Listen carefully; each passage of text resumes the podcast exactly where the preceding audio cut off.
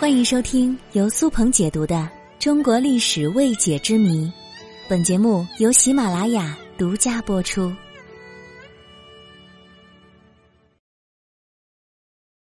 有哪些在古代是绝症，但是现代却是小问题的疾病呢？现在随着医疗技术的不断发展，在我们的认知当中，提到绝症，我们往往会想到癌症、白血病、艾滋病等致死率十分高的疾病。但是在古代，还有许多疾病也被认为是绝症，但是我们现在看来并不是那么严重。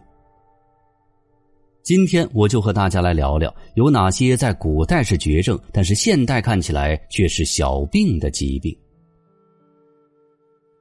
第一个我要说的就是阑尾炎了。由于阑尾炎最有效的手段就是做阑尾切除手术，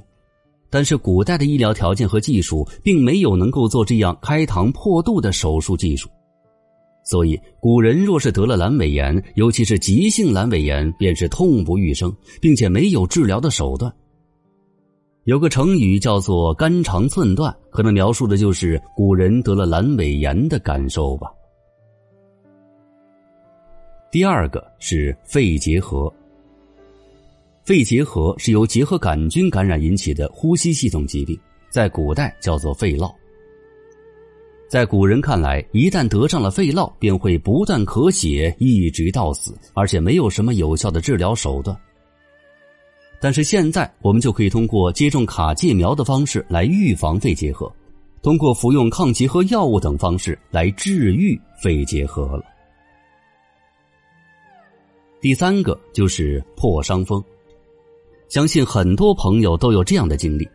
小时候不小心跌倒划破了皮肤，如果伤口比较严重的话，这时家长们都会赶紧送我们到医院去打一个破伤风疫苗。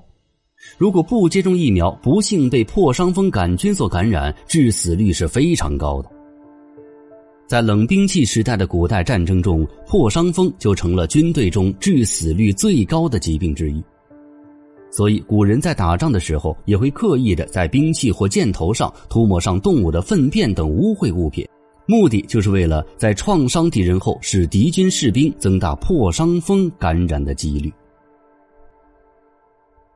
第四个就是糖尿病了，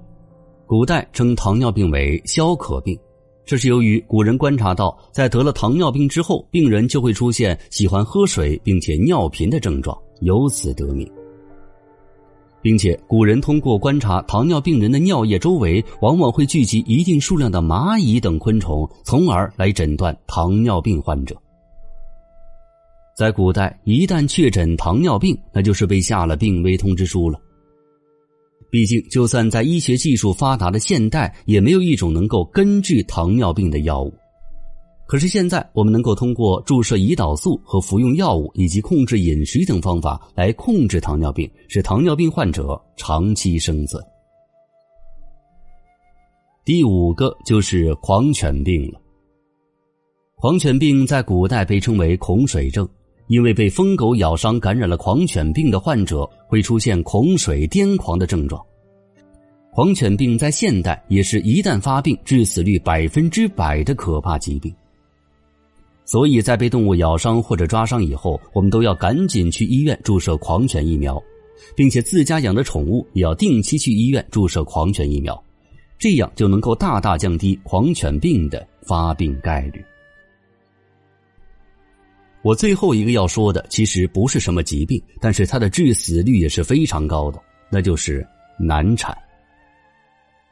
在古装电视剧当中，常常会出现保大还是保小的情节。